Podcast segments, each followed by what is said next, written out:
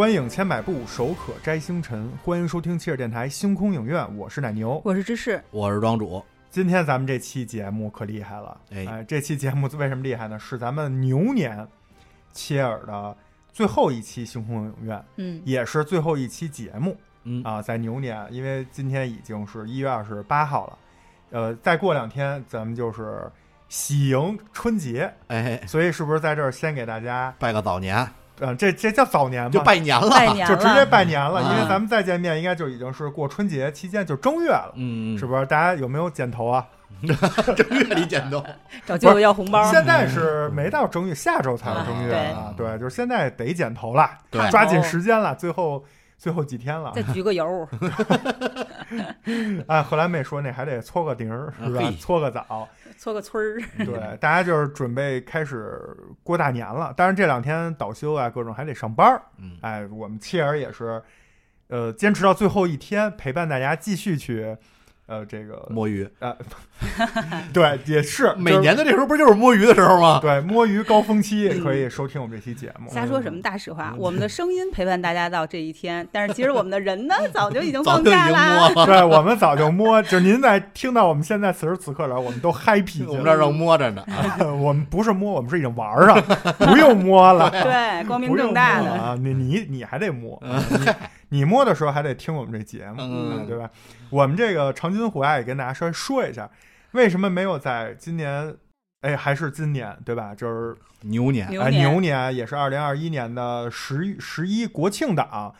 上映的这个长津湖，为什么到现在我们才聊才上？是因为当时国庆档前后确实好的电影太多了，火的电影太多了，包括电视剧《鱿鱼游戏》、嗯什么《失控玩家》都是在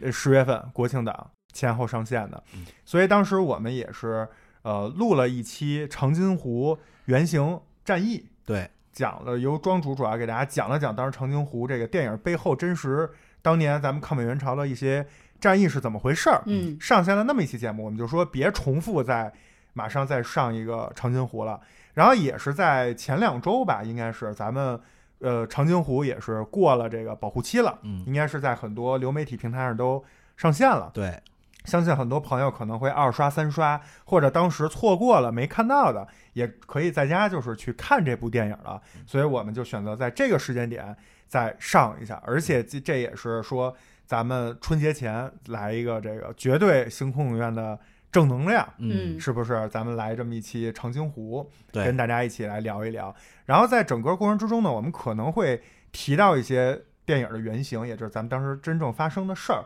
呃，但是因为怕重复，所以我们不过多的提。如果想知道长津湖背后的这些故事的话，还是请翻到我们之前那那期长津湖电影的观影前瞻那期嗯节目去听，那期节目里都有。嗯对好吧，我们今天还是主要以聊电影儿里面的电影本身的内容为主。嗯那这部电影的剧情简介呢，其实呃就是抗美援朝就甭欠其中的一个战役叫嗯长津湖战役，没了，对，说完了，就就这么一个事儿。嗯。然后卡斯阵容也是非常的强大，主要演的是吴京和易烊千玺嗯，这对儿哥俩。哥俩，五千里和五万里。然后他们这个 team 里还有胡军啊，有什么朱亚文啊，还有一些人，他们这个在抗美援朝的时候接到了一些命令，然后去打了一些仗，就大概这么一个故事。哎，啊。里面还有美军的事儿，嗯，是吧？那咱们就赶快进入这部电影的名场面。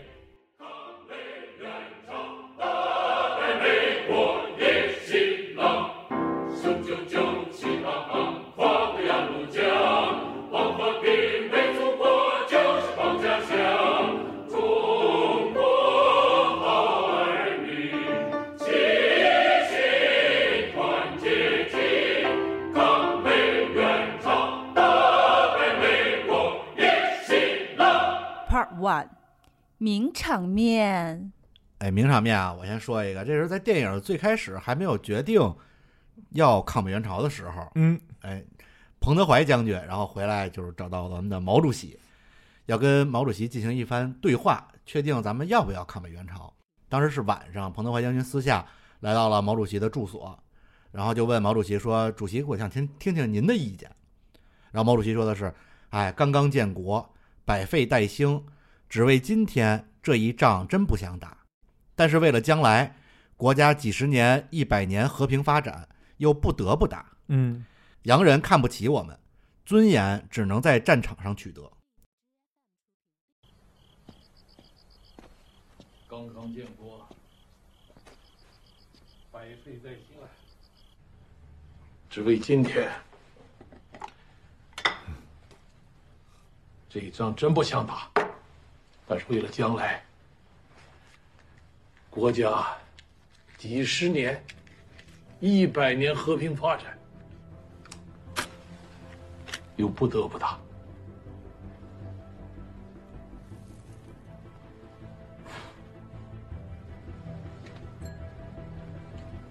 洋人看不起我们，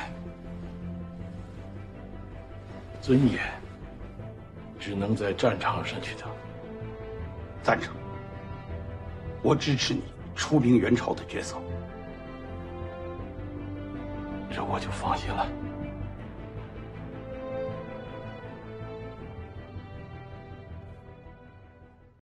啊，就这段话，当时给我的震撼非常的大，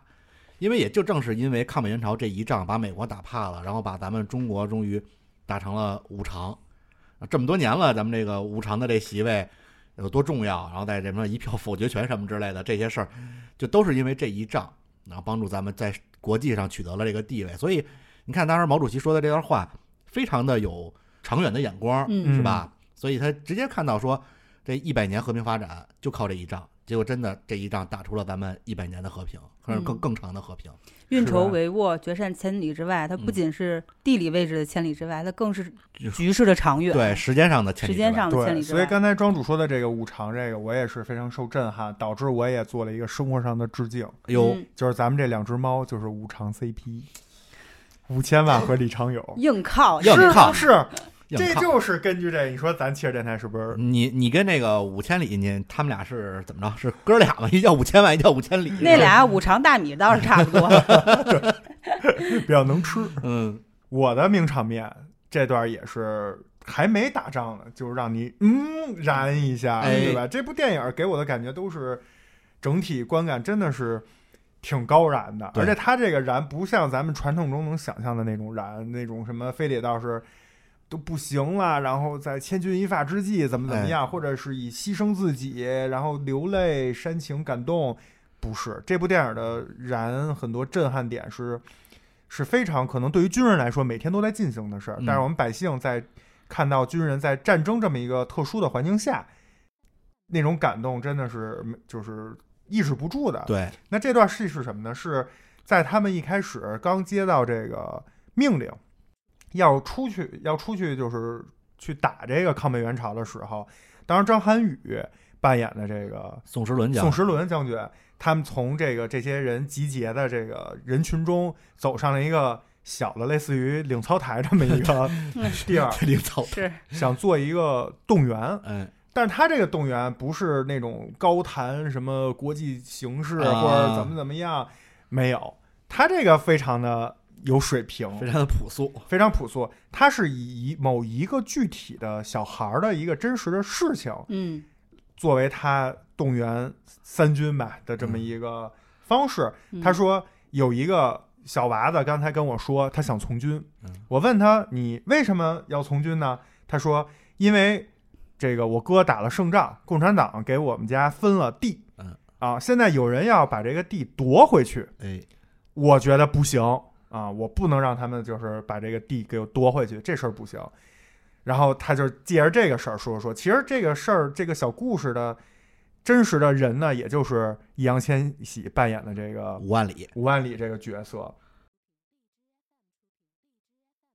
同志们，我今天在这里遇到了一个小鬼，他闹着要让你们师长批准他当兵入伍。师长就问他：“你为什么当兵啊？”他说：“我爹说了，共产党毛主席给他家分了土地，但是现在。”有人要把他抢回去，这个不能答应，就是这个道理。我们们刚刚取得了全国的胜利，屁股下面的板凳还没有捂热。他妈的美帝国主义。就在我们的北边朝鲜发动了战争，妄图把战火烧到我们刚刚诞生的新中国，我们应该怎么办？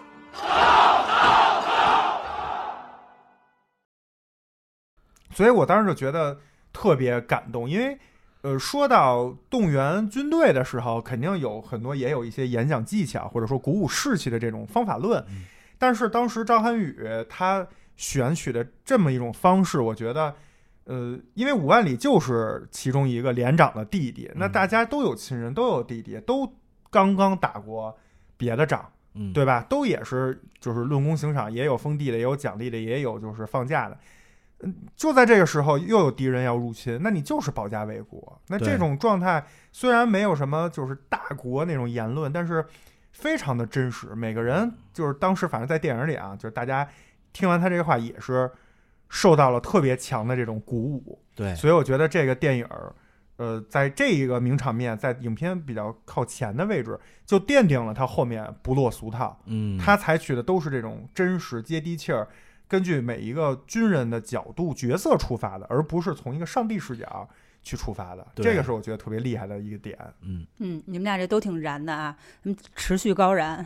我的这个名场面也挺燃的，就是五万里的入殓仪式。嗯嗯嗯，这孩子就是初生牛犊不怕虎吧，也挺猴孩子，都不是熊孩子，对，是吧？他在火车上最开始是跟老兵不忿儿对，啊，然后老兵就跟他一一顿追跑打闹，治了治他，啊是吧？然后呢，就给他委屈的，就一会儿看见五千里，又又害怕，又觉得见着亲人了，就跟哥哥告状说：“哥，他们欺负我。”五千里说：“欺负你，你打回去呀。”五万里说：“说他们人多。”五千里说：“说七连每次遇到的敌人都比我们多好几倍，嗯你也跟敌人说你们人多。”然后紧接着他就走过去，把五万里歪着的军帽戴正了，调整正了，说：“现在举行五万里同志的入联仪式。”然后呢，他先是让于从容讲述了五百里连长是如何牺牲的，就是他们俩的哥哥，对，嗯就他们家个十百千万，是啊，讲述了他血肉之躯、钢铁意志吧，也是带领第七穿插连以少胜多，但是呢，自己为了保护战友牺牲了这么一个英雄事迹。对，然后从于从容开始，到雷公，到梅生，到五千里，就是他是一一人一段话，它是一个话剧式的去展开这个剧情的呈现的方式、嗯啊，就是一个接一个对七连的作战事迹和接下来要面对的战役的讲述一气呵成。然后接下来梅生宣布五万里，你现在是第七穿插连第六百七十七名战士。嗯五千里接着说：“你会说哪有那么多人啊？这个车厢不就一百来人吗？我们是把七连所有牺牲的、受伤退伍的战士都加在了一起。嗯嗯，然后马上他们又开始此起彼伏。我是七连第一百三十五名战士梅生，二百一十一名战士于从容，二百八十名平和。就报名的声音此起彼伏。对嗯一直到雷公第十七名战士雷随生，整个就是一段话剧舞台般的呈现方式。没错，它其实就是最平常的一个报名报数对，这么一个场景，但是变得特别的慷慨激昂、热血澎湃。嗯这一段我不知道，就是我有没有表达出来这个感觉啊？嗯可能我有看过这个电影的听众，听我说完之后能回忆起来，能持续高燃。但是我觉得还是想放一段原声，然后让大家再次进入到这个情景里面去感受这个慷慨激昂。感受一下。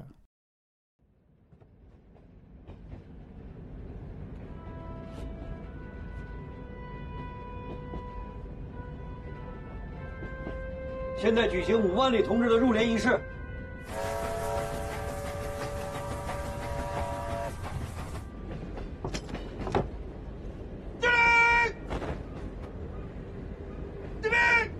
于从容，走，你是老同志，告诉五万里，五百里连长是怎么牺牲的？是。百里，在淮海，以少数兵力主动出击，在攻克敌碉堡群之后，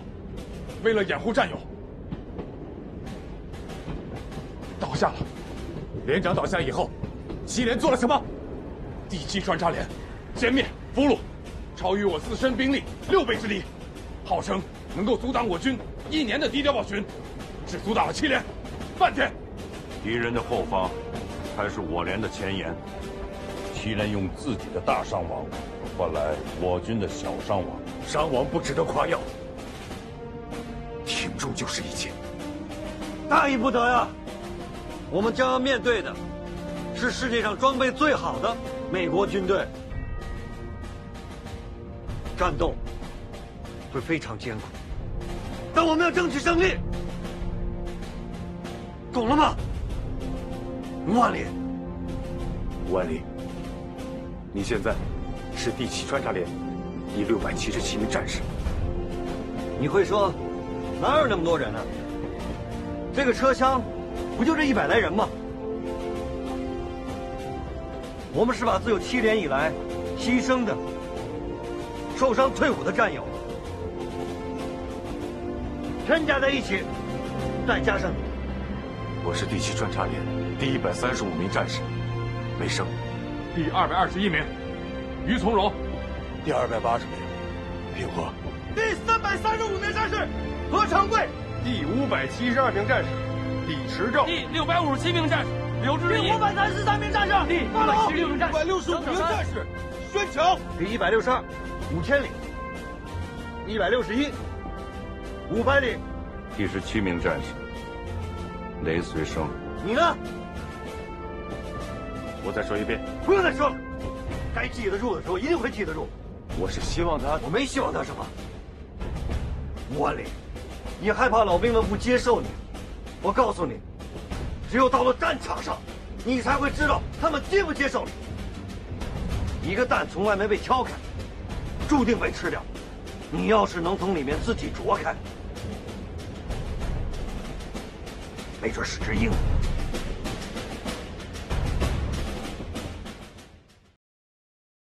对这一段儿就是，嗯，因为是在他们就是乘着火车要奔赴战场的路上，对，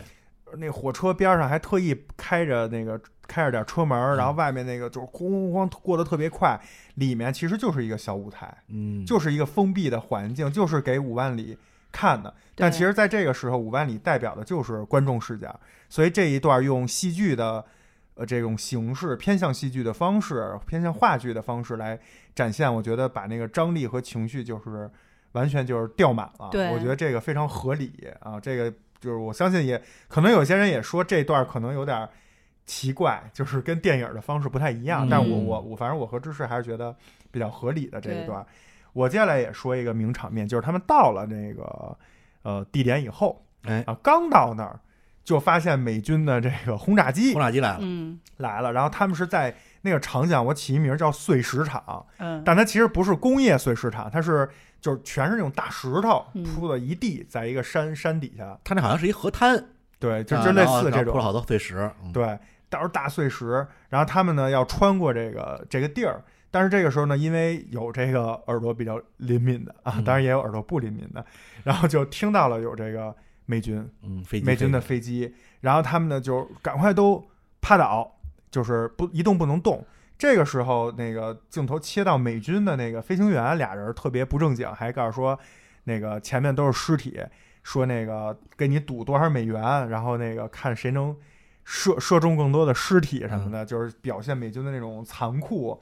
无情，但是同时也是就是战争的装备在当年差的确实是一个嗯天上一个地下这真的是天上和地下。然后当时我我觉得特别感动的是什么？就是他们在碎石场，美军那个飞机过去以后，他不是俩人赌钱嘛？他就嘟嘟嘟嘟嘟一一一串射击，拿机枪扫射，射击完了以后，镜镜头一切下来，就真的是扫中了这个七连的战士嗯，啊、不是尸体，是活人，对，是他们刚到那儿。然后这个时候，吴京扮演的这个连长还说了一句说：“那个都给我趴好了，一动不能动。”说这才哪儿到哪儿啊？我说我们都还没到呢。这时候要是都牺牲了，就就这仗还打什么打？让他们谁都不许动嗯。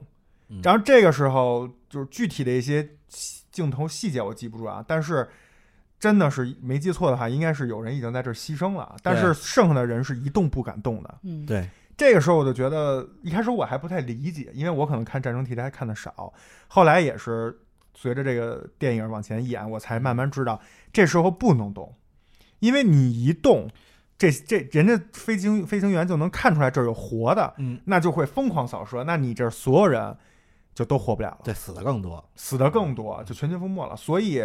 有人中弹不一定牺牲，对，他可能要忍着这个痛也不能动，然后看到的人可能害怕、惊慌或者想去救他，你也不能救，嗯，就得在那儿生拿生命就是赌博，就赌他射得中射不中我们。一个连的人呀，就趴在那儿，我当时就觉得战争太残酷了。看到这儿的时候，太痛苦了。这你不是说两军交锋，说那没办法，为了这个局势有死有活，这个就是你你就是死，对，就死死才是正常的，活下来那都是幸运。嗯，但是没办法，嗯所以它一方面是战争的残酷，一方面我觉得这个名场面也说明了当时的这个敌我的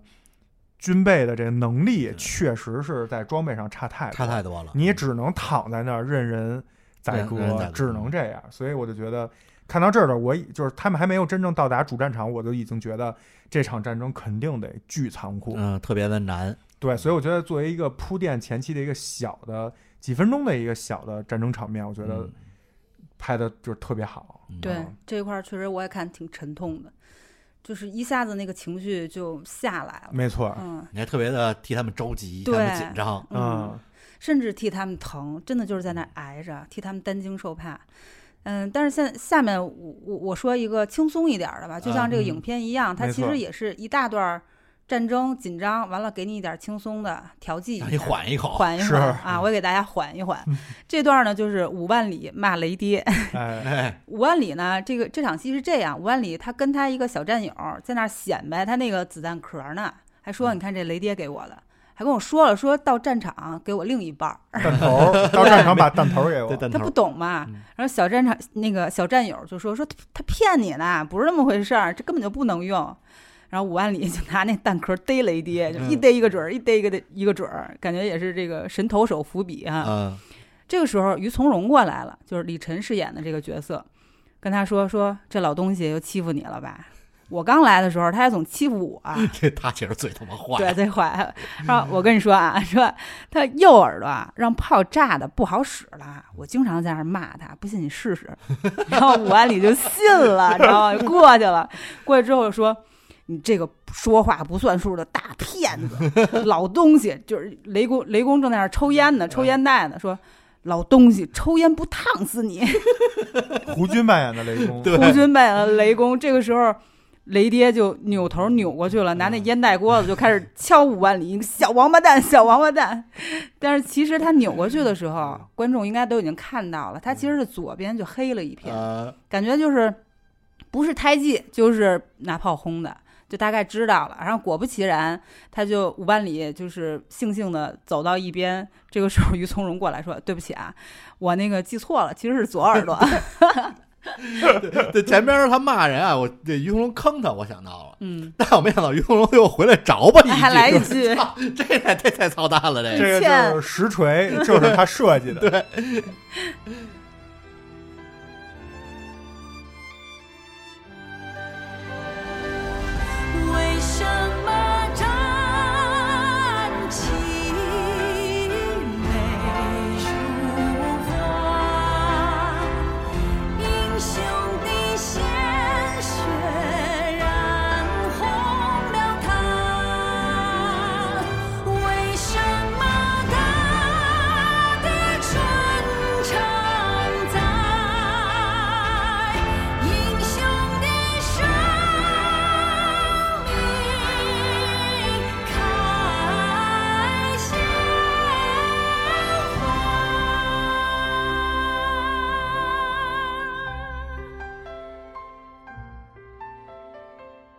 Part Two，我们聊片的宗旨啊，就是不求最快，但求最精。哎，但求最精啊！但求最精，我跟大家说一东西，大家得这东西得细品。嗯，你想啊，这部电影上映的时候啊，是咱们二零二一年国庆档，对，是？吧？大家想想那个时候的一个时间段，然后一个世界上的形势，对，然后再给大家讲讲我看到的这个细节啊。就刚才奶牛讲的这个宋时轮将军，就张涵予演的那个角色，嗯动员完士兵们，他坐在那个吉普车上，应该叫就越野车上，就来类似于一个阅兵的那么一个场面。对，就是阅兵，那些人枪都要扶住，对然后还没没枪歌的人要敬礼，对对，还要唱歌。然后那车呢，就他坐着这车就从这个人群之中走过。这个时候啊，你如果仔细看，会发现远处有一二层楼，那儿挂着一个横幅，这是我在我之前唯一看到的一个横幅。这横幅上呢写这么几个字儿：一定要解放台。嗯嗯，就是切尔电台的台，哎，对，然后大家去想，去细品，这个电台还要呢啊。然后你自己想，哎，那个时间段啊，有这么一个横幅，是不是合理。合理 吧？合呃理，有意思。嗯，哎，其实这个这个事儿啊，就是咱不能展开说啊，嗯但是我可以绕着说，它跟当时电影里也说到了，哎是有关系的。呃，就当时这个东西不是凭空而来的，对毛主席也提到了，说毛主席当时提到了，当时这东南沿海地区有一些问题，对有些人北边又有问题，有些人爪子真的太长了，是吧？？就是提到了，嗯电影里自己是有解释的，嗯，有深意。有深意。对，而我说一个啊，是影片当中的一句话，一句哎台词，就是让我觉得，哎，心里也是就是感动了一下子，就是有些枪必须开，有些枪可以不开。哦，嗯你是感动了一下子，啊，嗯，这个确实是啊，就是当时的场景是第七连成功进攻了美国北极熊那个团的总指挥部，五万里和五千里两个人，这哥俩就闯进了那个指挥室里面，然后当时已经看到了身负重伤，但是。就是显然已经没有任何抵抗能力的那个北极熊团的团长，嗯坐在地上已经奄奄一息了，在那儿苟延残喘呢。五万里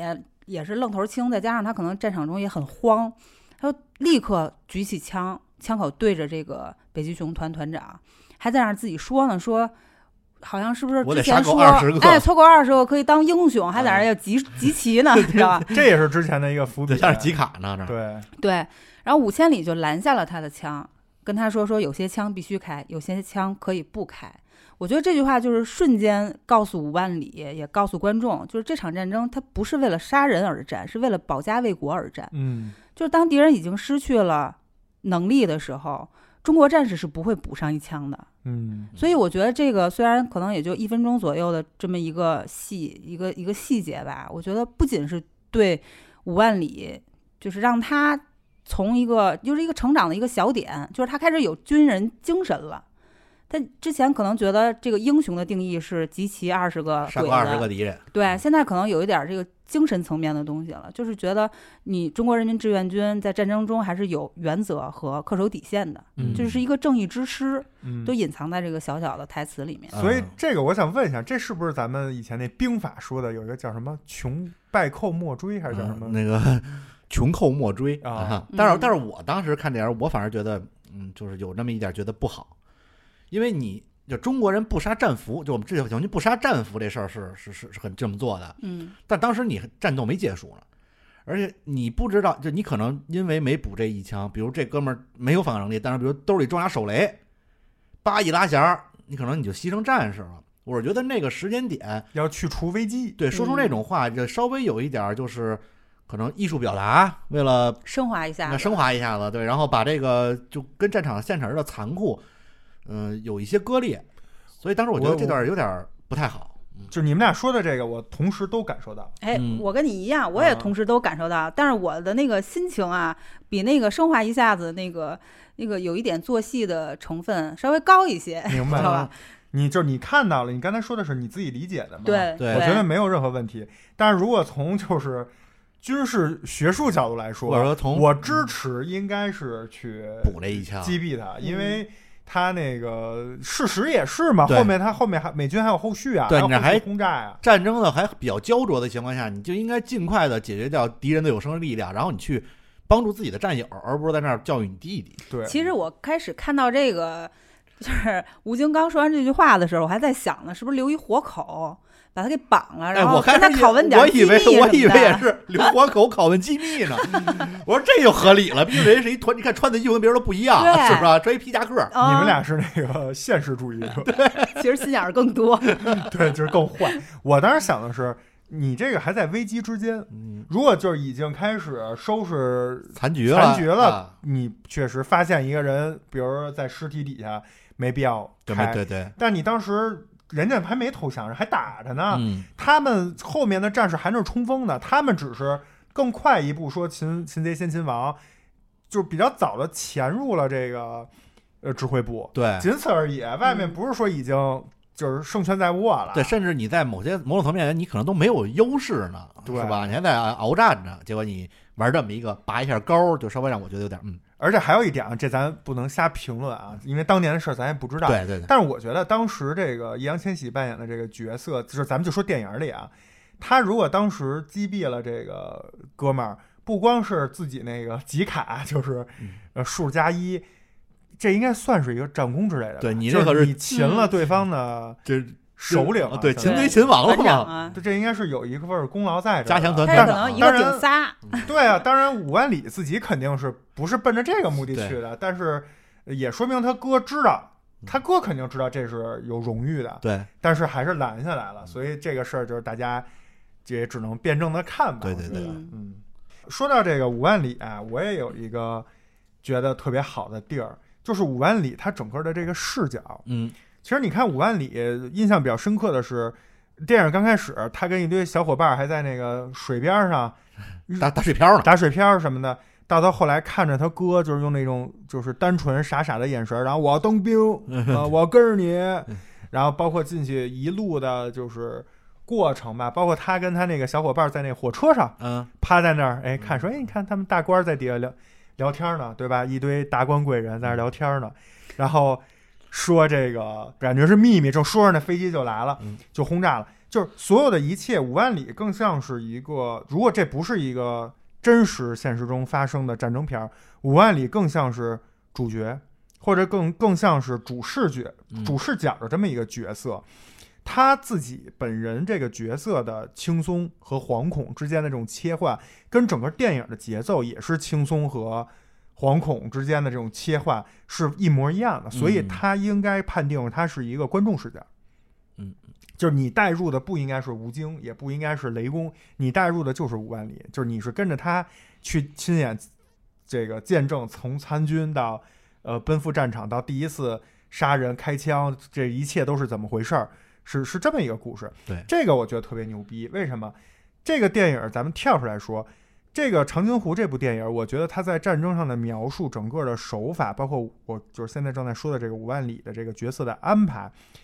让这部电影的视角是，我觉得是世界级的，是世界顶级一流的这种战争题材的拍摄方式，嗯，一改咱们以前的一些传统的拍摄手段。大的场景、大的战争、大的历史事件、大的这种这种叙事，就要配一个小小的角色、小小的人物出现，观众才能有代入感，你才能有一种身临其境的感觉。嗯否则的话，你开上帝视角那叫纪录片儿，对对对，你是没法感同身受的。嗯所以五万里这么一个菜鸟的角色，这这就很好莱坞，就很国外拍战争片的这种方式。这个是也不是说咱们一定要学国外，而是这是能从电影的效果、观影体验来说是更好的，能让观众更体会到战争的残酷以及我们现在的和平的这种来之不易。嗯所以整个五万里的这个角色、这个视角的设置，我觉得也是《长津湖》这部电影之所以能登上咱们中国目前来说票房影史冠军，嗯以及又卖好又卖座，然后大家都说不知道，就很多朋友，包括很多我看公众号说。说不出好在哪儿，就是比以前的战争片好。嗯那我觉得咱们细往里挖一下，五万里的这个视角，绝对是贡献了非常好的这种成就感的其中一部分。对他选五万里也合理，你选吴京一老兵油子，你跟观众都带不进去，你观众也没经历过什么杀第一次杀人，第一次上战场，跟着他五万里这么一个也是新兵，从他最开始什么进入这开始还兴奋，因为他不知道战没上战场的时候，他觉得是兴奋的，嗯我当兵了，然后见着第一次在河滩上自己小伙伴儿什么被枪扫死了什么之类的，然后包括第一次自己杀人，第一次参加那种大的战战斗那种紧张感，其实你带入他身体是合适的。对你带入吴京，你很难有那个共情，因为吴京已经是很油滑，像带雷公更没共情。嗯，雷公在里边儿对老油条，是不是？嗯，对第十七号战士嘛，对，嗯，这是从我军的角度，但是我觉得从敌军的角度也是一样。这个嗯片儿其实没有丑化敌人，哎，对，不管是从形象上还是从剧情上。你比如说，从形象上，他没有像传统的那种抗日神剧那样啊，啊给那个什么敌方演员安排一堆草包、蠢蛋都是，就是一上日本人一上都是小矬个儿，然后那个罗圈腿，猥琐 是吧？踩着点儿，对横着枪过城门，对，就老卡那儿，这这这都都成定式了。卡那儿没有啊，这片儿里没有。这片儿你看人对方陆军五星上将上将麦克阿瑟是吧？人形象上还原的还是挺好的。对，我不知道，就是我没有看过过多的这种史料素材，但是我嗯看麦克阿瑟那个照片形象，他就是一个雷朋眼镜儿，对，斜貂儿一大烟斗，是吧？人家可能这个角色确实是个性复杂，也很受争议啊，嗯但人起码确实有这一代战神的风采。对。然后从剧情上也没有把敌人都策划成那种酒囊饭袋那种啊，对人家该有神枪手也有神枪手，对，嗯，而且咱也没有那种手撕鬼子 那种剧情，也没有什么那一枪一个一枪一个那种，而是打得很艰难，嗯，很多时候都靠智取，对，对而且都都必须得去就是有谋略的去打配合那样，嗯也是比较真实的还原。嗯，对，我觉得尤其他把那些就是美国兵的一些人性也表现出，像两个美国兵聊天儿，嗯，说那个哎，回头你咱们回去之后啊，你上我们家玩儿去哎什么之类的，对。就特别生活化，这才是真，又不是像其他的都是就这些日本鬼子就知道烧伤抢掠，其他的饭都可能都不会吃，就知道花姑娘，嗯，就没有那么脸谱化的一个敌人，没有人性立体，一对点都不对对立体。对，这里边你看把敌人表现的，你也觉得他们也，你你看到这儿他们聊天的时候，你也会想，这也是一个人。普通人，对。他只不过是因为他的国家，啊、让他来打仗，他也是有家庭有有有亲人的，对他们提到家人的时候，也会说我们家圣诞节做什么烤鸡，做什么对对对，嗯芝士什么西兰花特好啊吃，欢迎来我们家吃。对对非常的就是一下子觉得都是血肉之躯啊。对对，嗯其实就是说，其实当兵的怎么说？当兵的没有没有错，他只不过是这些领决策层他们的决策错了，让他们不得不在这儿对这相互之间拼拼命嘛。对，所以说到这儿，我也觉得这个电影儿一个另外一个比较好的点，就是整个战争和所谓的文戏啊，这加个引号啊，我觉得在这部电影里叫文戏不太合适，就是整个的转场设计非常好。其实就嗯像我刚才说的五万里的那种，有的时候是压力、惶恐上战场，但也有轻松搞笑的时候。这个电影也一样，它每一个战役、每一个小事儿、每一个小战争场景之间的，就是转换都是靠休息。嗯，就是大家坐那儿整装待发、啊，重新就到那儿终于吃上第一顿饭了，对，到那儿终于有人给送过什么东西了，就这个设计我觉得特别好，短短几分钟的转场，马上又再出发。咱们举一个例子来说，这也是我觉得这个比较有代表性的一段，就是黄轩扮演的毛岸英对啊这个角色，在他们也是有一次这个转场之间，也是五万里第一次犯错误，他哥让他写检查那块儿，然后他们在一个屋子里，大家都在那儿休息，然后那个 我忘了，好像还是李晨曼那角色吧，就是看见那个。呃，五万里写检查那个就抢过来，然后大家就传哟呃哄他，对，不会写字儿，然后念那个简 蛋，什么我蛋什么啊什么我蛋了。说他没有那个，因为最早他哥就是吴京扮演五千里还说说行了，这次知道就是危险，下次一定不能再不听我话了，嗯回去写份检查得了。对，吴万里看着他，啥是检查？就都不知道什么检查是什么东西。就在这一段，毛岸英等于是是是去以一个叫刘秘书的身份，对嗯去就是探访，给他们送物资，然后还给那个五万里了自己的那个钢笔，嗯让他写检查。就是这一整个这场戏非常的轻松，嗯让你刚看完一个紧张的这种战时，你也观众就是哎呀，就是长舒一口气，啊休息休息啊，休息一下。然后在这个时候，刚把这些人物啊，把这个故事、刚剧情都这个转场交代完，这个时候，毛岸英又过来说：“你们连长在哪儿？”然后找到吴京说：“您好，什么什么。”说不幸的就是告诉您嗯还得出发，还得再出发。然后吴京二话没说就问了一句说：“什么时候？”然后这个时候黄轩就是没说话，没说话，沉默了好久。嗯，他当时大家其实观众都能猜出来，他在想，肯定是这还用说吗？对越快越好啊！这打仗呢，什么这哪有时间在这高地呢？对呃聊天啊，对吧？但是他又心疼这些战士，因为他嗯这个角色刚看完这些人刚从战场上下来，对对，自己非常的就是受震撼，因为电影中还给了一个回忆，就是他那个也是当时彭德怀就是庄主最早说的对对那个上车的时候他说，呃，什么当时是几百万老百姓家庭什么怎么着，我。我不上战场，谁上战场？我要当您第一个兵。他又想起自己的这个，他就百感交集，在那儿。嗯我当时还想，他要不说休息好了就出发，或者嗯说今晚再出发，或者什么的。结果在他还正在那儿纠结的时候，吴京直接就说，就也没理他，直接就大声的跟，就是他正吃一馒头加一什么东西呢，大声的跟所有人说，七连准备什么，嗯五分钟之后出发。然后当时大家都在那儿嬉笑打闹休息呢，然后瞬间就配的音效都是那个收拾枪支弹械的这这这些声音。嗯对，也没有人说啊这就走，是不是？对没有没有人发出这种声音。对，然后就觉得哇，这就是军令如山呀。嗯然后当时加上毛岸英那个角色，在那一刻，他也把观众带入到毛岸英的当时那个视角里面，就觉得哇塞，反正我当时的心里就是，哎呀，真想让这些战士再多吃两口。对，对，多吃之前吃都没得吃啊，吃那他妈黑土豆。冻土豆。咱们最早在十月份录那个案件的时候也讲过这个，对啊，那土豆冻的呀。对，哎呦，然后就觉得终于吃上馒头了，我就想能不能让战士多吃两口。嗯其实我都在猜想，毛岸英当时肯定想的也是这个，嗯，也是就这最起码让吴京把那吃完了，把那一口。嗯但是战争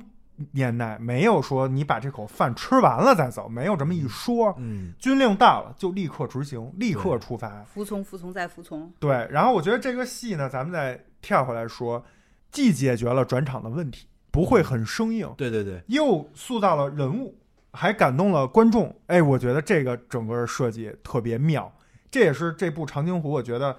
真的是一改之前的这种常见的传统的战争题材电影的拍摄手法。对，其中很又一个精妙的点就是在于这儿。嗯，嗯，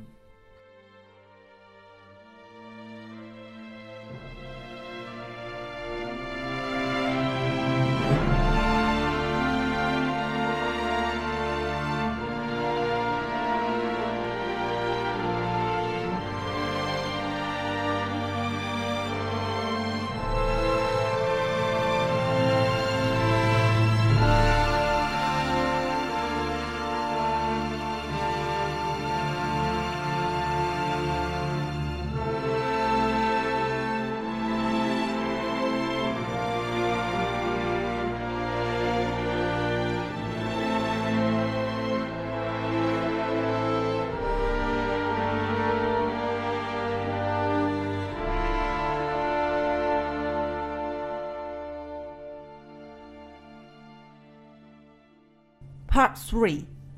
你行你上啊！我上就我上。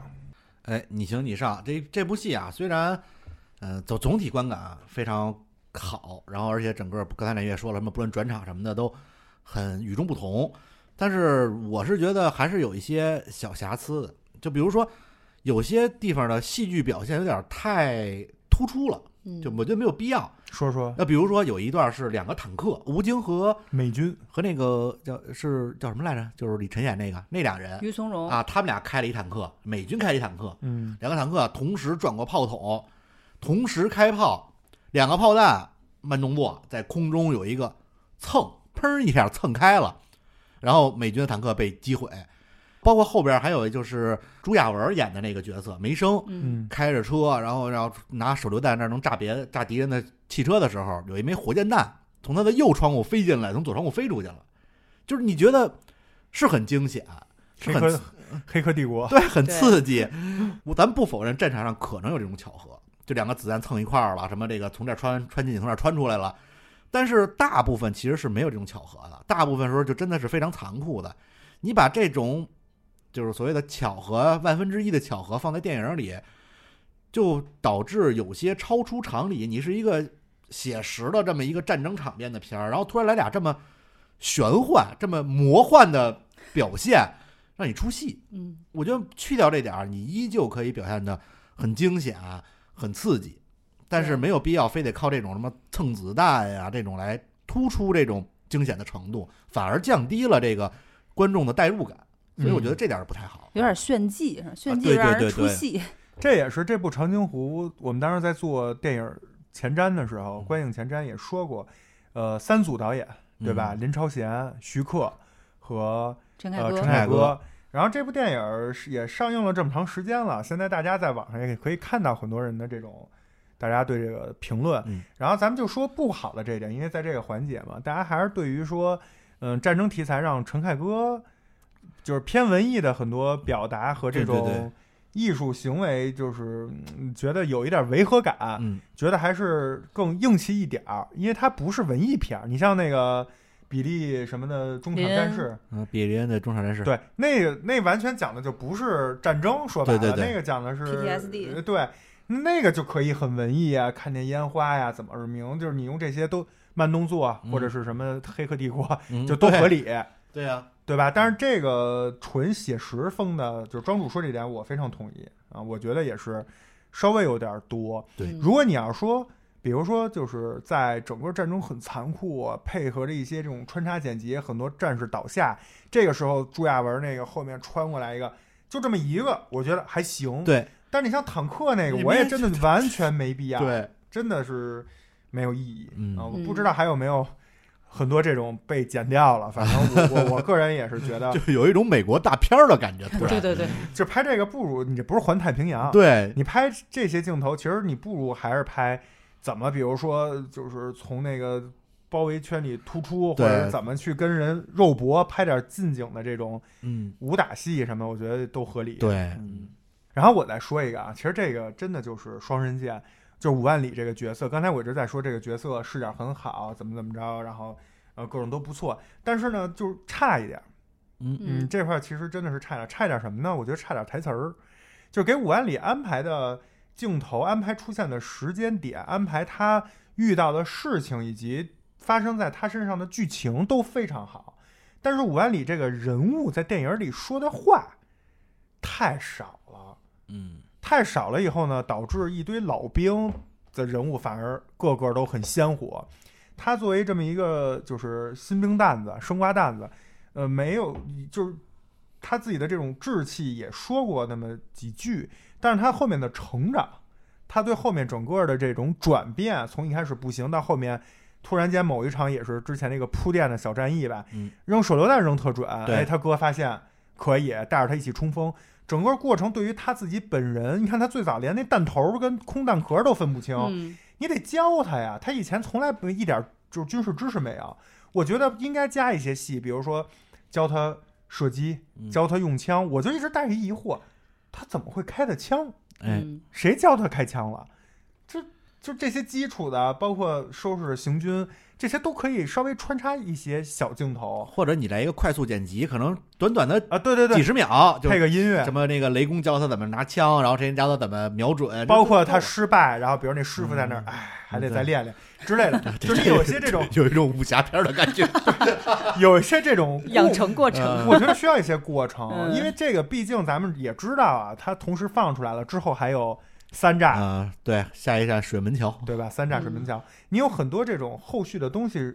的，就是可能性。嗯，那你为了能让后面这可能性能成立，你第一步当然得有它的这个蜕变的过程。成长的对，你不能蜘蛛侠还他妈因为啊这个 Uncle Ben 的去世有了。对吧？啊对转变，那你他也需要有转变。对，你看这个过程中，你反正我自己看完之后，印象中就猛地一想起来，印象深刻的是那些老兵的镜头，因为你实在是就易烊千玺这个角色，他的相对来说他台词少，然后突出的这种就个性的鲜明也相对来说少一些。你像雷公还有那个于从容他们那几个人特色非常鲜明，包括那不怎么爱说话的那个狙击手，嗯，嗯，就很你很容易记住他们，反而导致因为台词少，导致这易烊千玺的这个角色没有那么突出，没有那么多亮点。对，我觉得这块儿就是没点头差一点儿，其实、嗯再再再再透一点儿，再加点劲儿。哎，就特别好。对，多多给点儿死死地地的镜头吧，一人学书。嗯，但是纵使这样啊，我还是觉得这个片儿时长过长，就是嗯导致我到后面有一种观影疲惫的感觉。是三个小时，三个小时，它真的已经超过了观众易售平均时长，差不多能超一小时。超了虽然说百分之五十。嗯，对，虽然说它就接二连三战争场面啊，视觉冲击力也挺强的，但是，嗯，就是同时也确实能够因为一些战争的艰苦牵动着观众的心，比如说什么零下四十度这种艰苦的状态，你不仅是在跟老美在较劲，同时在跟老天爷在较劲。但是观影时我就一直在想，就还没到长津湖呢，就这么惨烈，到了长津湖得什么样啊？然后我就预期特别高，你知道吧？结果嗯差不多两个小时了，终终于到终。于到了，我不是期待这个战争多惨烈啊，因为咱们也做过见观影前瞻，我是觉得就是这块儿起码应该是高潮是重点，但是就给我一种头重脚轻的感觉。嗯，到后面没有对我来说啊，没有燃点，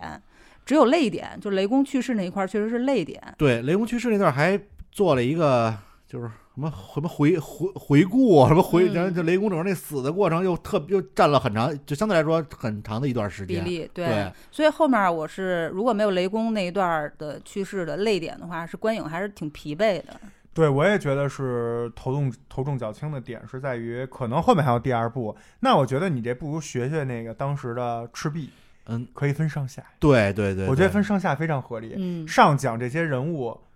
就你甚至再讲点这这个部队里面这些人以前的一些事情，嗯讲他怎么参军，然后讲他这个整个的历史背景，包括前面到那儿那个没到长津湖呢，就就有几个战役了，就截到这儿。嗯就当刚到长津湖，然后下就讲长津湖其中的两两两三个战役，讲这个之之间的人物，拍的再细一点、慢一点。对，然后，哎，上下完了以后，第三部再拍水门门桥，后面嗯如果还有就再拍或者怎么样。嗯我觉得这样可能更合理。但是他可能也是觉得说，呃，我不知道是不是也是献礼片儿的这种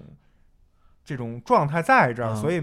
就是有一种加量不加价的感觉。啊一次让一次让百姓花看个一个电影票看看过瘾，然后也是呃一次性咚咚咚都给你，别再分时间了，就是一次性都给大家。他可能想弄一个大节点嘛。呈现出来。他或者最开始计算的时候，比如说，没准一看水门桥，没准也仨小时，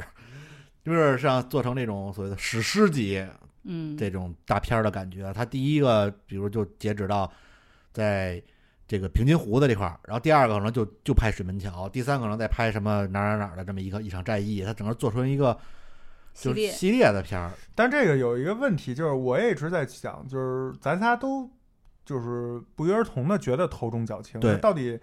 轻到哪儿？其实就是后半部，因为他知道后面还有，嗯，他没法结，战争没结束，他也不好结。你结了就很奇怪，嗯你你如果结了的话，后面那个怎么开篇呀？啊，就觉得很奇怪。这这不能说上一部他们不都 不能一开篇就当当当开始打了，这就特突兀，对你都胜利了，你还打什么呀？又不是连续剧，是吧？所以这个整个可能也是受限于这种战争题材和电影的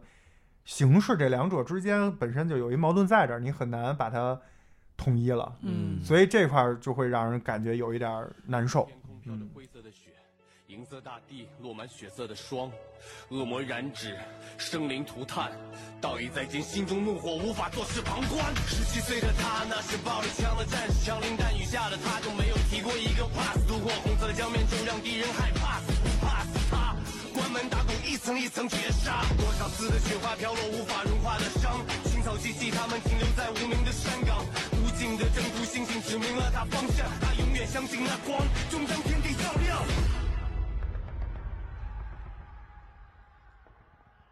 Part Four，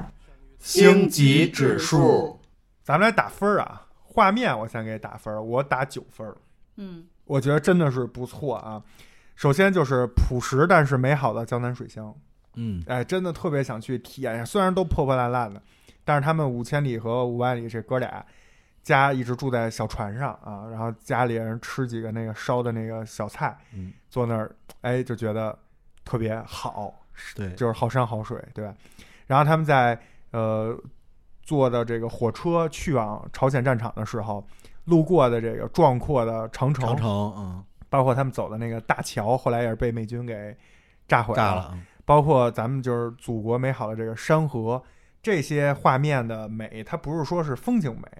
它是在放在战争题材里更能凸显出咱们这次出行的目的，嗯嗯，就是为了保家卫国卫国，对吧？为了保保住祖国的大好河山，那放这些镜头就非常合理啊，就能映衬出来这一点。所以我觉得这这个画面是不错的，就是加分的第一个原因。第二个原因呢，就是说还是我刚才说名场面那个碎石群，就是被美在碎石群那儿被美国飞机袭击那块儿，啊，哎，这块儿我觉得特牛逼，这块儿有了一个大的长镜头嗯啊，这个也是我没记错啊，在我看过的咱们大陆拍摄的战争题材里，应该是可能是时长最长的一个长镜头了。就是镜头如果是传统这种拍摄的说法，一般是给演员的特写，嗯。脸部特写，然后再给飞机，啊，大概是这么一个切换。但这个这回不是，这回没有给特写，你甚至不知道就是谁是谁，是一个大的长镜头，是拍了这些战士，就是他们躺在这石头上大概有多长，嗯。他为了体现这个，然后跟着摄摄像机，然后一直在动，然后一直在看，原来这儿有这么多人，但是在美军飞机上底下看就是一个小区域。这个镜头我觉得把每一个军人战士的这个众生相用一个长镜头给串起来了，这种拍摄水平非常高，而且这个要求也非常高，要求每一个人都能。就就镜头到你这儿，你得马上就就相当于直播，这你嗯没得剪，没得准备啊、我就觉得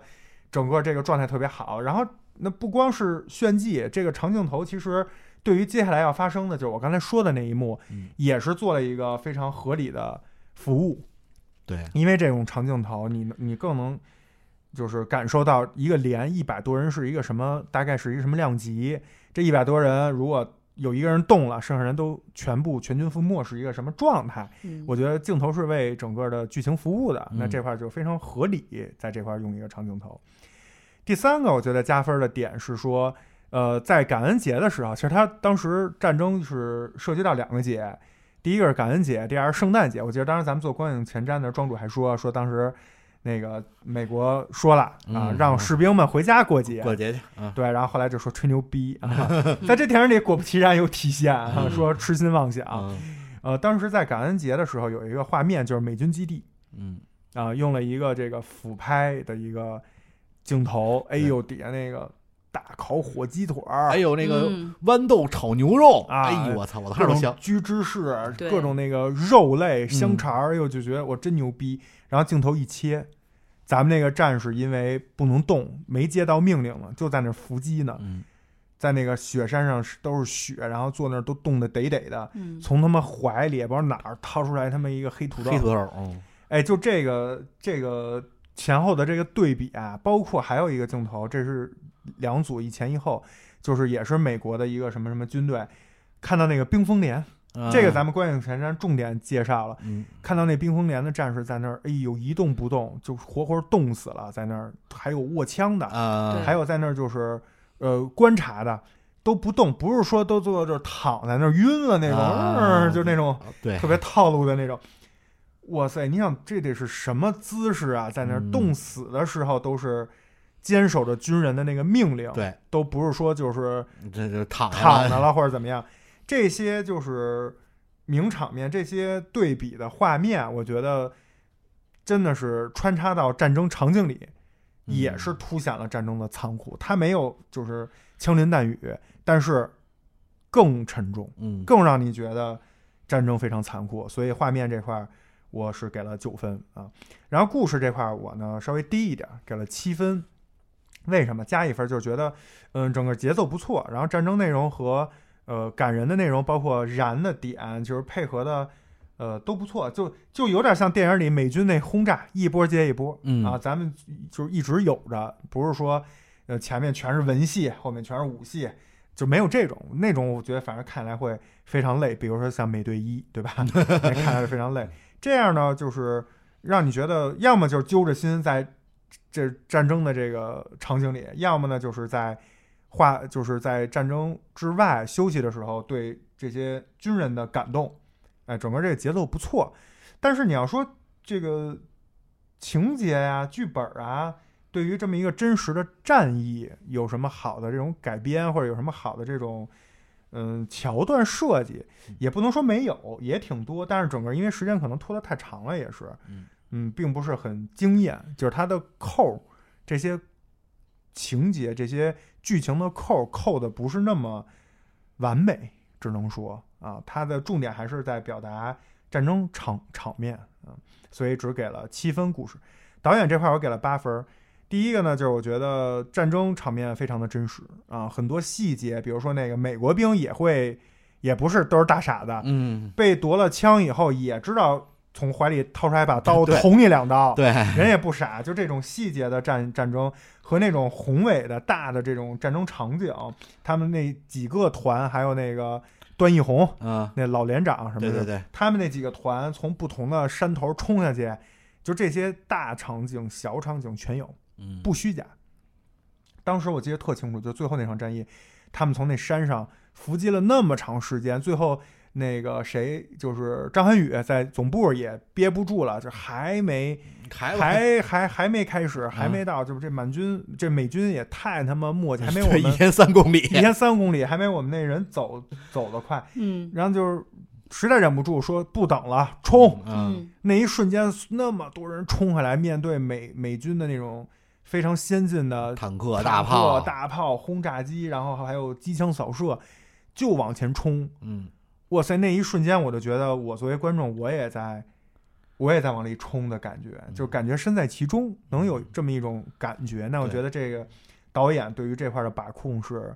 非常好的。这也是林超贤为什么找林超贤？当时湄公河行动啊，包括一些其他的这种大场面的战争题材，也是比较有经验吧。第二个，我觉得导演这块儿非常做的不错的，就是真的是焕然一新的战争片儿，嗯，呃，焕然一新的战争片儿，呃，完全打破了传统的这种文戏武戏，就指挥部和战场脱节的这种，嗯，我一直觉得很困惑的这种、对，这种套路，这个完全不脱节。他们在指挥部有两个，我理解，第一个是彭德怀带的，第二个是宋时轮带的，嗯。啊、都也分别遭到了美军的袭击，也都边上有防空洞，包括毛岸英也是为了抢救一副大比例尺的这个地图，地图，然后牺牲了，就是这些整个的场景，这个指挥部也是非常危险的存在，对，而不是跟他们就是现场那个呃战争场景脱节，并没有。之前我看其他的战争片，我老有一种这个指挥部到底在哪儿啊？怎么特神他妈特这么这么安全啊？对，对吧？他们就感觉没到前线，但其实他们也是非常危险。感觉那真的是决胜千里之外，千里之外安一指挥部的感觉。所以我就觉得这块儿导演对于这些传统意义上的战争题材电影的拍摄的一种推陈出新，嗯，我觉得是绝这功劳绝对是导演整个 team 要加加鸡腿的地儿嗯啊，所以整个导演这块儿我给了八分。男演员我也给了八分，这个片儿就阵容非常强大，对，老中青三代都有啊，老先就咱每一个代这么你这说法就特老啊，老中青三代。那你说是不是老中青？老的这一代，你看啊，唐国强饰演的毛主席、嗯啊，非凡的领袖气质，有力的握手，打得一拳开，免得百拳来，是吧？彭德怀、大周饰演的周小斌、啊，对是吧？炊事班里大周，但是呢，他这个形象气质在这个片儿里一点都不违和，啊，真的对，非常符合。就他一出来，他不用出名儿，就是知道是彭德怀将军。对，形象也像，然后那个气质拿捏的那个嗯沉稳肃穆的样样子嗯，对，包括这里面那个邓华副司令员是啊林永健饰演的，啊，对对对说干嘛呢？干嘛呢？对对，但是你看他在这里面是非常的，就是暂时的沉重、沉稳、矍铄的感觉，一点儿不让你出戏。没错，包括几个特型演员，像周总理、邓小平、刘少奇，你有一下子看那建国大业的感觉。然后再看钟这一代啊，我觉得这几个人也是这个片儿的主角团的大部分人，是吧？可以顶梁柱，挨个儿拎出来，基本上都是中国军人的代言人。首先，吴京就不用说，是吧？战时的坚毅，包括他讲他哥哥牺牲的时候那种克制不住的痛苦，以及张涵予就更不用说了，他饰演的宋时轮司令员，动员大会上，他不仅有这种以小见大的这个慷慨激昂的演讲，还有那个特别狠的那个劲儿，就是。他妈的，美帝国主义在我们北部朝鲜是吧就开始了，然后抗美援朝、保家卫国，包括后来嗯每天去看温度，现在零下呃四十度，那些他要穿棉袄之前，先问问棉袄有没有送到战场上。嗯，胡军雷爹也是最令人破防的角色，但但真的没法跟徐骁配在一起。不要出戏啊！他也真的是，我觉得巨抛脸啊，在那个《雪中悍刀行》里面又是一个那样的 老顽童，就是宠儿子宠的不行的那种。感觉，但是我怎么感觉有点儿有点儿像啊？就是胡军怎么现在走、哎走这么一风格他他是老，但是他也有宠宠孩子，然后调皮的那劲儿啊，啊是一类。这么一说，是一类。对，啊他在这里面其实也挺宠那个呃吴万里的，对，对吧？那你再看他蓝雨，还是什么都能演的，看不了，看不了，没眼看是是吧？？嗯，在这里面，看他教育五万里，上你让你的敌人瞧得起你，你那才叫硬气。嗯他确实也是硬汉一条，嗯第十七名成员，对对吧？然后到最后，他拉着那个标识弹，嗯一路就拉到那么远，也是活生生的被炸的皮开肉绽。啊，对最后，哎呀，疼啊！对，他你你你你，我觉得正常来讲，这一个咱们的正常套路啊，这种硬汉他不能说疼。嗯，但你看这个片儿就反套路，他就又说：“哎呦疼，我疼，是吧？这这才是真实的，他妈谁不疼啊？”对，这是一个真实的人，包括他最后那个，就是别把我一个人留在那儿，对就特别真实可怜又嗯心、心疼的感觉。然后李晨、于从容就大黑牛、本牛、大鲁逼对，但是也演的挺好的。呃我特别嗯喜欢他在上铺看那个五万里，然后五万里啊说：“你看什么看？”他说：“大姑娘啊，不让 看，还不让看，一边嗑瓜子儿一边说他，演这种，他演这角色挺挺合适的，挺本色出演的。”嗯嗯，然后包括段奕宏、三营三营长、嗯谭子维，呃，他五万里就是说这个段奕宏啊，我我知道他打不死的英雄然后夸段奕宏那个表情一下子就变了。然后就把他拉过来，就跟他说说这个嗯没有打不死的英雄，嗯也没有冻不死的英雄，只有军人的荣耀。那块儿也是，我觉得是升华了一下子，但是我觉得就是是一个历经百战的老兵说出来的话，也是特别感动。这段奕宏，我当时看段奕宏那嘴唇的时候，哎呦，喝口水吧，嗯，特想给涂点香油。喝口水吧，哎，还有周亚文啊，嗯最精致的一个，是不是？上海口音，骑着自行车就来了，自习了两年英文。骑自行车来了，我真惊了，骑了一天一夜还是几天几夜，骑自行车过来的，骑了好多公里，啊。然后他还跟他女朋友一块儿骑过来，嗯，我真惊了。然后后来那自行车还挂在那个连长在火车里那休息室里，对，对。然后那个其他人还不会骑呢，还啊。还还晃。悠是学呢学会了，而且他、那个他那个最逗的是在那个 战场里，啊，Watch your back，真用上了，因为他最开始请求上战，他最开始就说了一句说，而且我还自习了两两年英文，我心想这有什么关系啊？啊。然后吴京说好，允许参战。我以为他会到时候比如说抓一俘虏，让他拷问俘拷问虏，他玩这个，来声东击西，啊对，反套路。然后黄轩，你说这属于中还是轻呢？现在应该已经算中一代了，他应该算中了吧？是吧？嗯他其实也有是吧？就是这个领袖子子女的这个哎，他气质，他有这种文静书生，然后哎有那劲儿，嗯刘秘书，嗯，是。然后清一代，易烊千玺猴孩子猴猴崽子，感觉他随时能说出“呆吃俺老孙一棒”，是吧 就是真坐没坐相，站没站相，一小脏孩儿，而且他那开始那个就那就孩子较劲那个不那高劲儿那劲儿，真真歪着脖子，啊梗着脖子他们欺负我啊，对真是但是易烊千玺我也不懂啊，我不知道这个是现实中这人真的就是有这个记载就是这样，还是他自己就是角色加工。他以前在扔水片也好，后面扔手雷、扔任何东西都好，扔之前他要转一圈儿。嗯你们发现了吗？对对对，这个稍微有点就是就西就有点美队，美队扔扔盾牌呢，是不是？是不是？这也是有一个，就是搁游戏里叫前摇，呃，对对，前摇有点长，有一 pose，它是一个人物签名，是吧？嗯对有有这么一个感觉。嗯再到他后来经历了战争，包括看到死尸，呃，第一次看到死尸是是吓一跳，战友牺牲时的哭泣，嗯，包括第一次上战场的慌乱，然后到后来其实也是某种程度上快速决策，嗯去找到自己的这个利用自己的优势，找到自己的定位，给他哥哥打辅助。嗯其实整个过程还是我觉得还是有些成长的，也都通过他的眼神都能够看出来。包括清代的还有一欧豪，他在啊影片快要结束的时候饰演那个杨根根思，嗯，人在阵地在，其实那个是咱们当时观影前瞻庄主讲的那个高地的那那个对对，那块儿真的也是，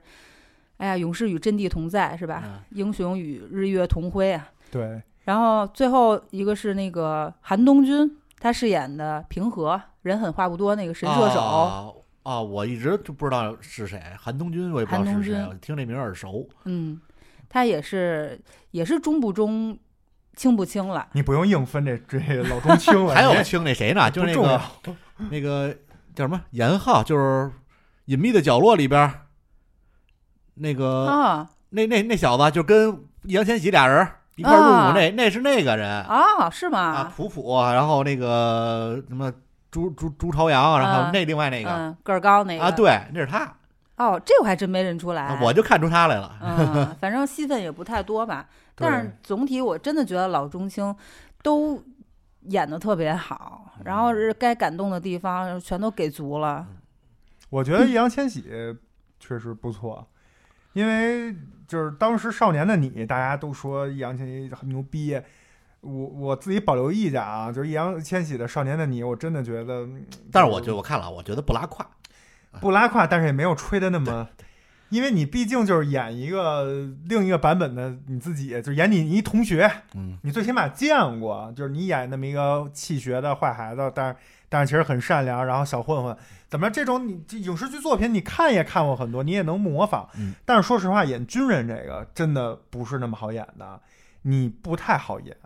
你你你没有当过，你没有亲眼见过，你没有人给你讲述过，你没有看过大量的这种真实的这种影视资料，你很难把握就是军人在战场的那种状态。对对，非常容易，因为我们经常以前看过一些就这种呃战争影片，非常容易演过了，对或者是没有经历。或者是就像谍战片儿啊那种，跟这还不一样。我觉得战场片儿跟谍战那完全是两个类型。在战场上，每个人面临的面临的都是就是生死之间，就在一刹那，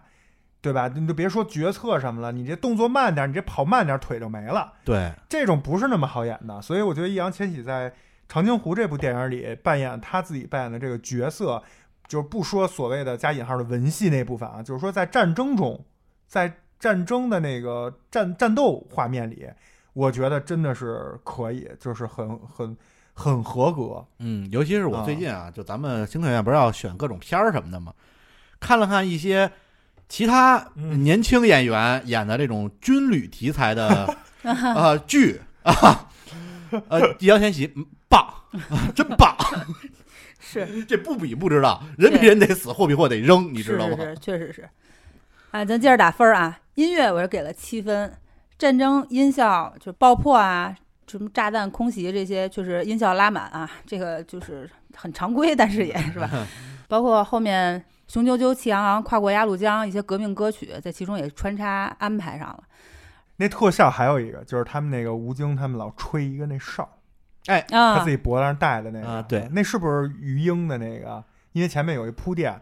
呃，他拿着哥哥五百里的骨灰，嗯坐着那个于英那，就是那个渔夫那船、嗯边上放了两排那鹰，啊啊，我不知道那是鱼鹰还是叫什么，就是两排鸟，然后那个他吹那哨，他吹那哨，不就是那个哨吗？反正他们那哨不还学鸟叫呢？不是他对他他是有有信号的，他是自己那个连的一个特殊的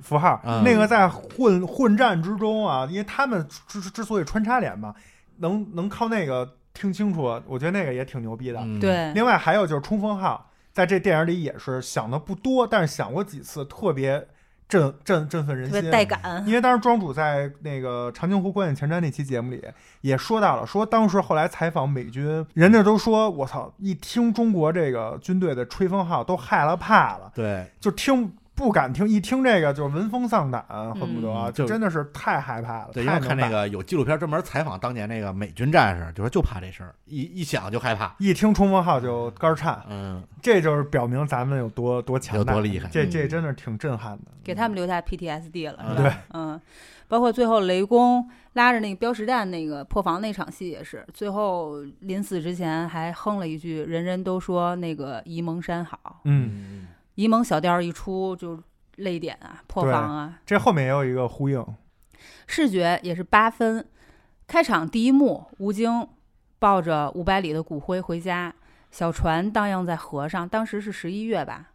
还是十嗯二月？不不知道，没没没写啊反。正差不多那个时候，因为南方嘛，就是还是有一点深秋那个感觉，就是岸边层林尽染，嗯，那些植物就是绿色、黄色、红色，特特想去旅游去对，是哎，特像那哪儿？特像扬州。啊。扬州，扬州就前两年去的时候还有点这意思呢，就是它没有发展的特别商业特别特别商业，嗯它还相对来说，因为它相对来说小一些，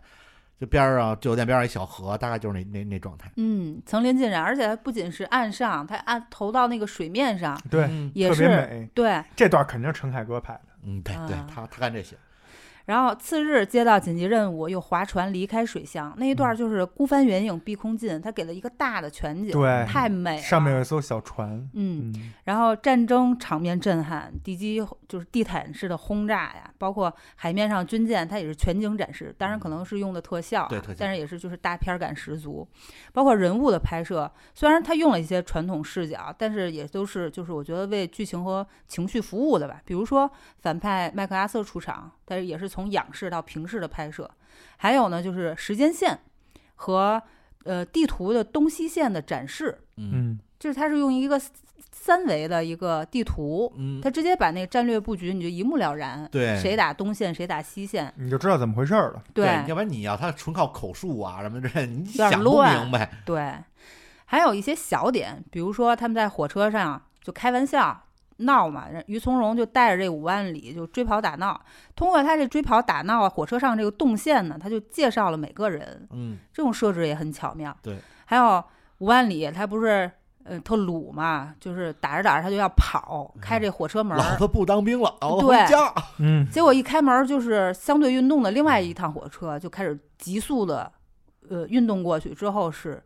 唯余茫茫的万里长城，嗯，那一段儿也是特别的壮观。真是。然后紧接着又是其他的戏，火车上，但是那火车门没有完全关上，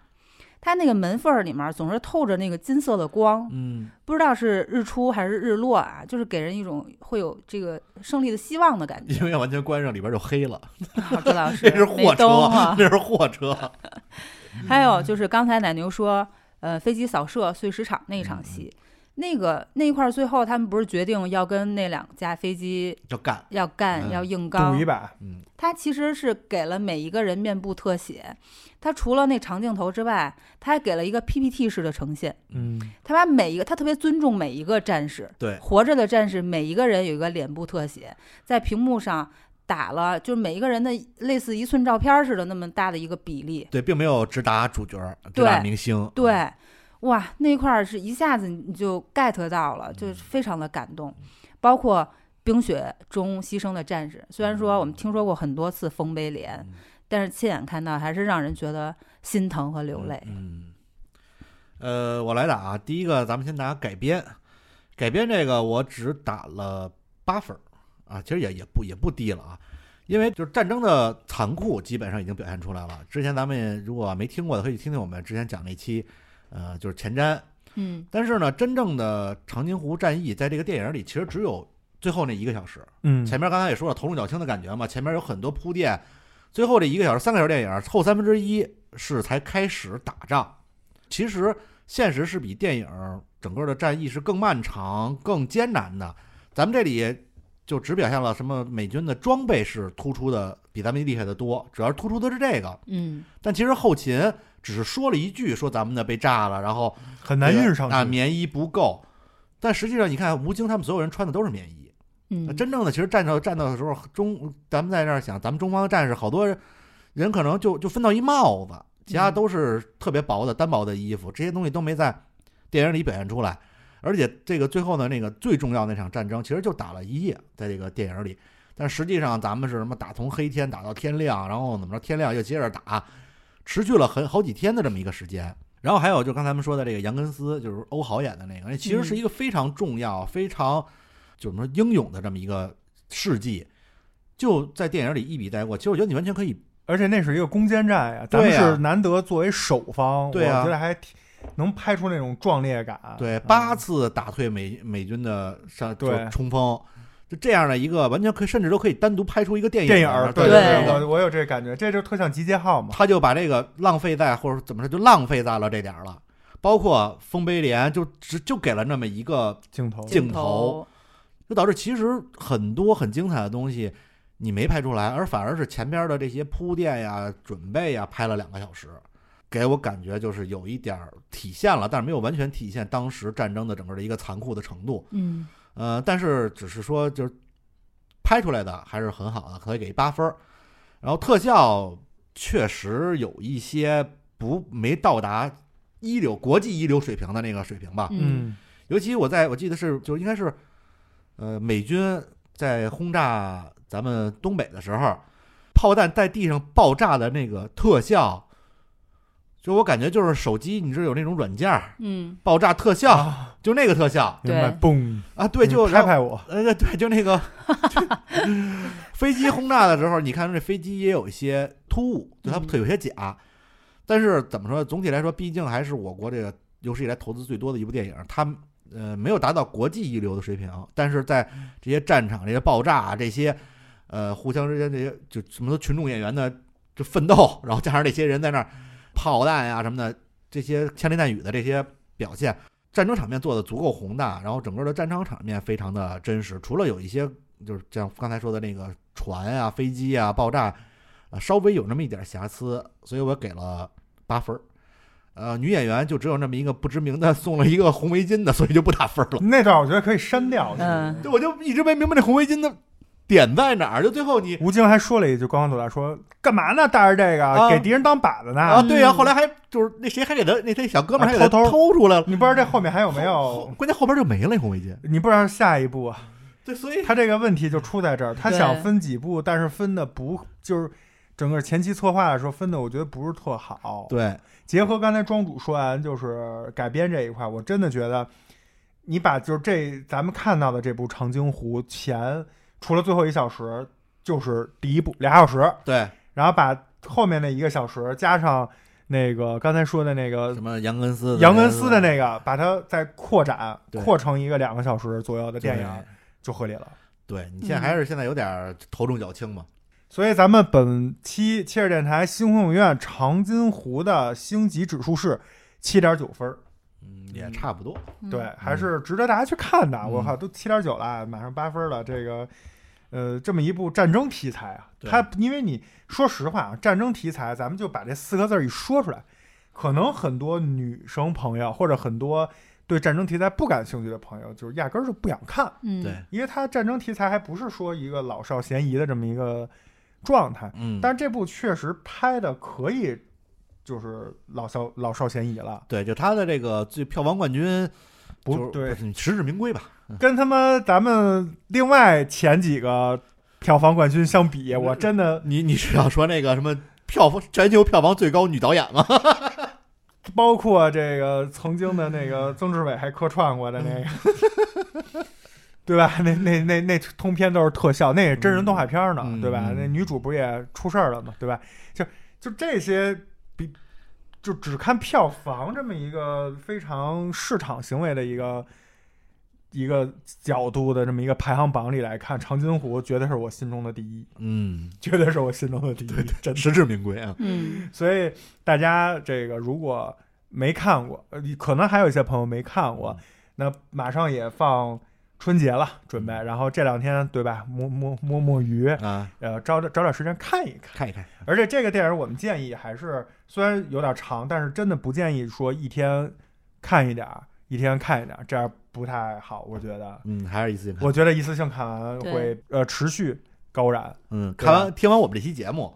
然后看完电影儿，正好今年的春节档还有《水门桥》，接着看。嗯，对，连一起看就上了啊！嗯也看过的朋友也可以再回顾一下，或者嗯听完我们这期节目呢，也自己呃去看看有没有兴趣去看之后的这一部《水门桥》，嗯其中那个预告片在长津湖的电影正片就放出来了，对，直接易烊千玺就那个。你也是我哥啊，我哥是我哥，你们都是我哥。七连的每一个战士都是我哥，对吧？有这个水门桥的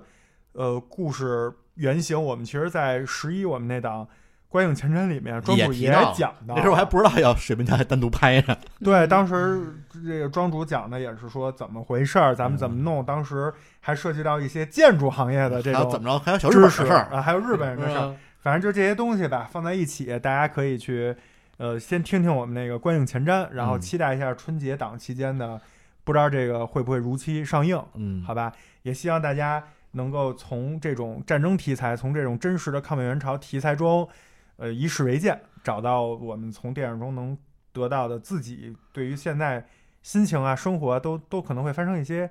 改变。珍惜现在好日子。对，这个嗯震撼不是空口而凭，不是瞎说的，嗯，肯定背后的意义还是非常深刻的。非常你咱们现在岁月你看了绝对，能绝对能感受到，没错。你现在看的所有那些爱情片儿、文艺片儿的前提都是和平年代。啊，嗯国家太平啊。都是有人替咱们忍辱负重对，那最后也期待着说，呃，在二零二二年，包括即将到来的咱们中国的这个呃虎年，咱们中国军队也能虎虎生威啊，嗯把这些计划里的事儿都执行好，啊，哎对，完成好这个清单。啊横幅啊，对吧？最后也是借着春节马上要到来了，也嗯祝福咱们所有，如果咱们听众朋友里有军人朋友啊，也祝大家军人朋友们这个新春快乐。嗯希望新春快乐。不知道大家有没有机会能回家过年啊、嗯但是也是希望大家在新的一年里身体能够好，然后能够这个战无不胜，战无不胜哦啊，这 这就够了。妙。那咱们今天这部《长津湖》就聊到这儿。哎然后，如果您会去看的话，就也祝您观影愉快。嗯观影千百步，手可摘星辰。感谢收听切尔电台星空影院，我是奶牛，我是芝士，我是庄主，咱们下期再见，拜拜拜。拜拜。风雪回响，春来重逢号角，多么的嘹亮有人用生命捍卫他心底的光，那是信仰。看白雪皑皑的战场。有人化作丰碑，遥望着故乡泪水，冻在了年轻的脸庞。可我知道你内心有多么滚